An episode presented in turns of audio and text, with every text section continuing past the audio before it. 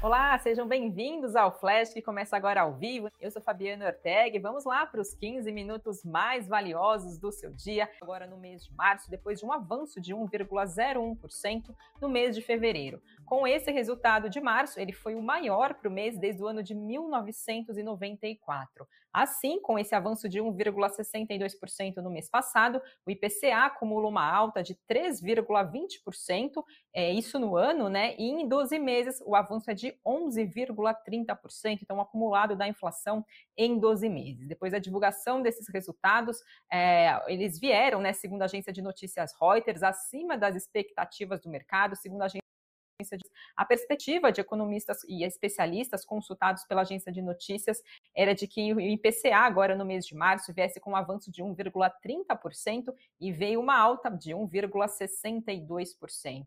Agora, para entender o que puxou esse avanço da inflação no mês passado, segundo o IBGE, os principais impactos vieram de transportes e de alimentação e bebidas, e que esses dois grupos juntos contribuíram com cerca de 72% do índice agora no mês passado. No caso do transportes, a alta foi puxada principalmente pelo aumento dos preços dos combustíveis, como a gente acompanhou, e já no caso do grupo de alimentos e bebidas, a alta aconteceu principalmente dos preços de alimentos para consumo no domicílio e que entre esses alimentos as principais altas ficaram com tomate e também com a cenoura. Depois da divulgação desses dados, bem acima, né, vindo acima das expectativas do mercado, Hoje, ações de varejistas né, acabaram repercutindo esse número e estavam em queda, em forte queda. Papéis de via mais, caíam mais de 7%, Magazine Luiza recuava 6,4% e Americanas também em queda de 6,4%. Né? Esse cenário, claro, não é positivo para as varejistas aqui no país, a inflação subindo, então, claro,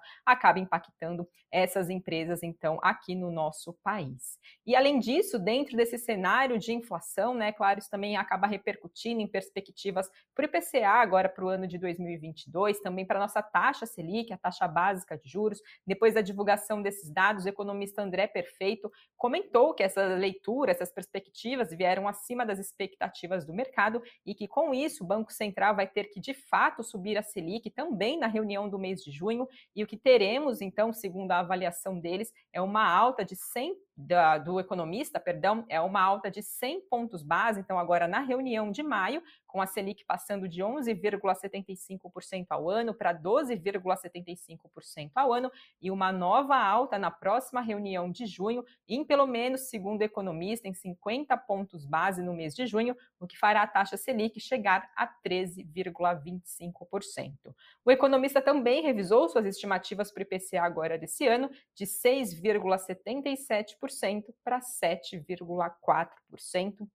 Então, mais um dado de inflação, né, vindo em alta acima das expectativas. Vamos acompanhar, né, o próximo índice. Afinal, a gente está no meio, né, em meio a um cenário de guerra entre Rússia e Ucrânia. A gente viu também isso impactar, né, preços de combustíveis, de alimentos. Então, vamos acompanhar os próximos índices. Então, IPCA divulgado pelo IBGE. Seguindo aqui entre do noticiário do nosso cenário corporativo brasileiro, temos informações da Camil. A produtora de alimentos desistiu da aquisição da unidade de negócios da Pet Food da empresa Iansa, que fica no Chile, a que foi anunciado esse negócio no começo lá do ano de 2020. Naquela ocasião, a empresa informou que esse negócio representava um passo importante para o fortalecimento da Camil no Chile. Essa, essa, companhia chinesa, ela atua no país por meio, na verdade, a Camil, né, atua no país por meio da sua subsidiária chamada Tucapel, e essa transação tinha sido anunciada por 37 bilhões de pesos chilenos, isso equivale a aproximadamente 45 milhões e 900 mil dólares. A Camil, porém, não informou o motivo dessa desistência, então, desse negócio.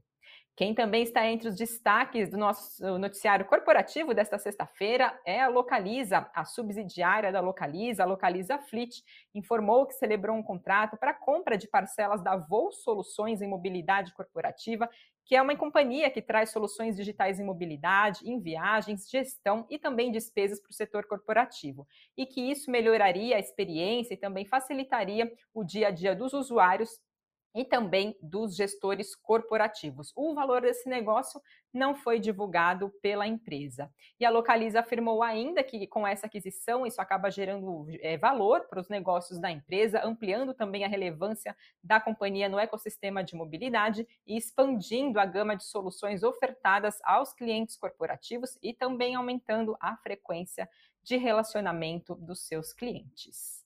Temos informações também, pessoal, sobre a Multilaser, que anunciou um acordo para assumir a produção aqui no Brasil de equipamentos de segurança da empresa chinesa chamada Hikvision, numa estratégia da empresa brasileira de acabar diversificando os seus nichos de alto crescimento e também de promover ampliação das suas receitas. Essa empresa chinesa é presente em mais de 150 países, teve uma receita de 7 bilhões e meio de euros nos primeiros nove meses do ano passado e também foi um dos alvos da campanha campanha do presidente dos Estados Unidos, Joe Biden, contra companhias da China acusadas de promover espionagem no país. Num primeiro momento, segundo as companhias, essas marcas então serão mantidas de formas independentes. E esse anúncio acontece depois de a Multilaser ter feito parcerias e aquisições em novos negócios recentemente.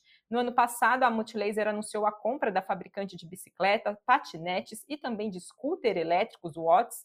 Dias depois também de fazer uma parceria com uma outra empresa, né, uma gigante da China chamada DJI, também então anunciado essa compra né, no ano passado, então mais um passo aí da Multilaser é, com o objetivo então de ampliar os seus negócios.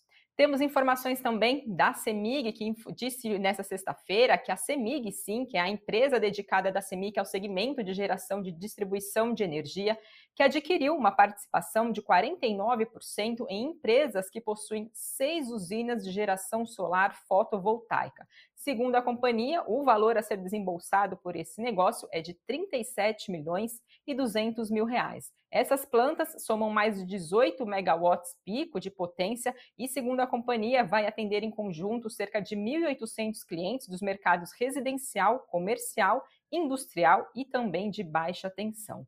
De acordo com a CEMIG, essa transação acaba reforçando a estratégia da companhia para o seu crescimento sustentável no mercado de geração distribuída, também no compromisso de criação de valor com investimentos em projetos que acabam contribuindo com a diversificação e também ampliação do portfólio da empresa por meio de fontes de energias renováveis, perdão, e também reforçando a matriz elétrica do estado de Minas Gerais.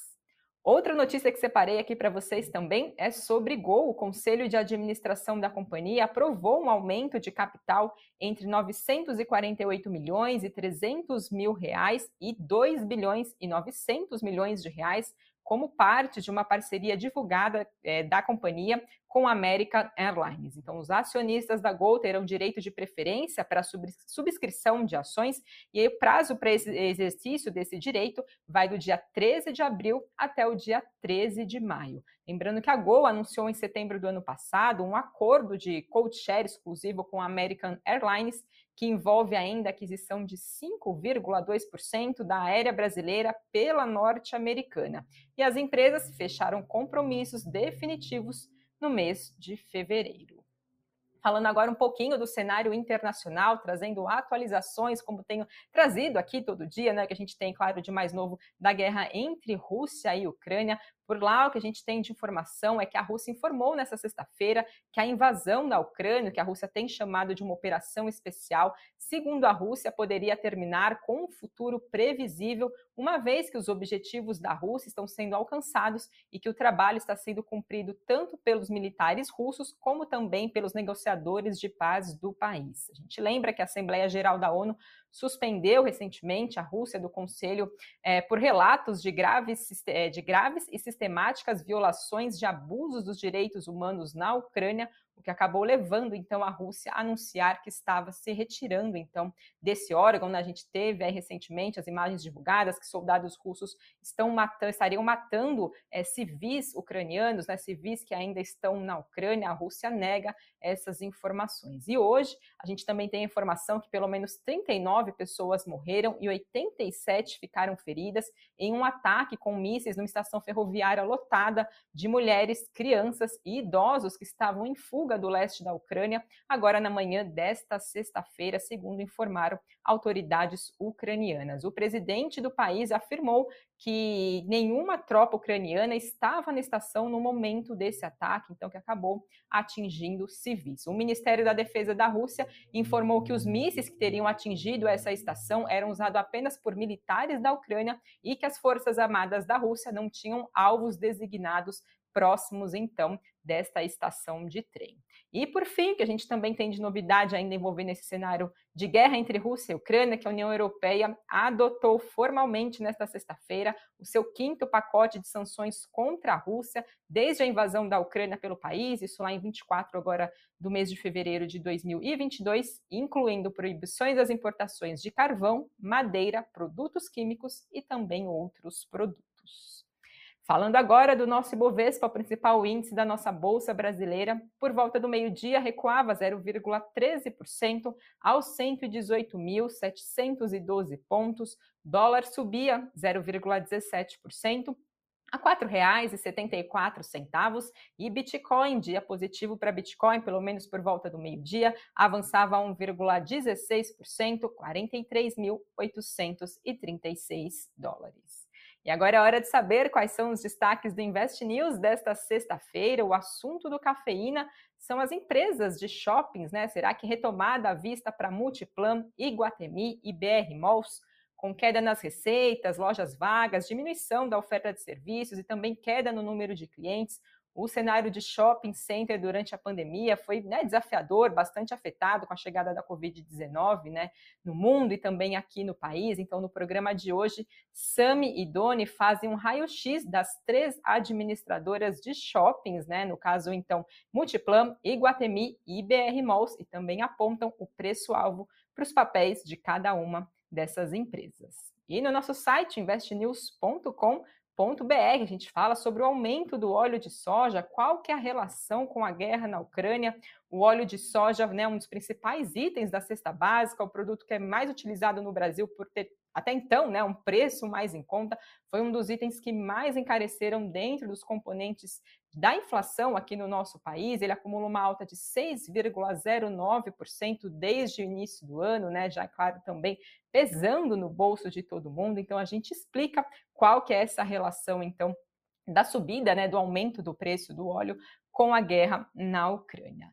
E lembro vocês também que seis e meia da tarde tem o Boletim Invest News aqui para vocês seguirem bem informados dentro da programação do Invest News. Pessoal, esses foram os destaques de hoje. Se vocês gostaram do que a gente trouxe, do que a gente traz aqui diariamente, aproveite para deixar o seu like, fazer a sua inscrição aqui no canal, caso ainda não tenha feito. E fiquem ligados na programação do Invest News. Aos fins de semana também temos programação aos sábados, domingos. E segunda eu estou de volta, meio-dia e 30, com mais informações. Até lá!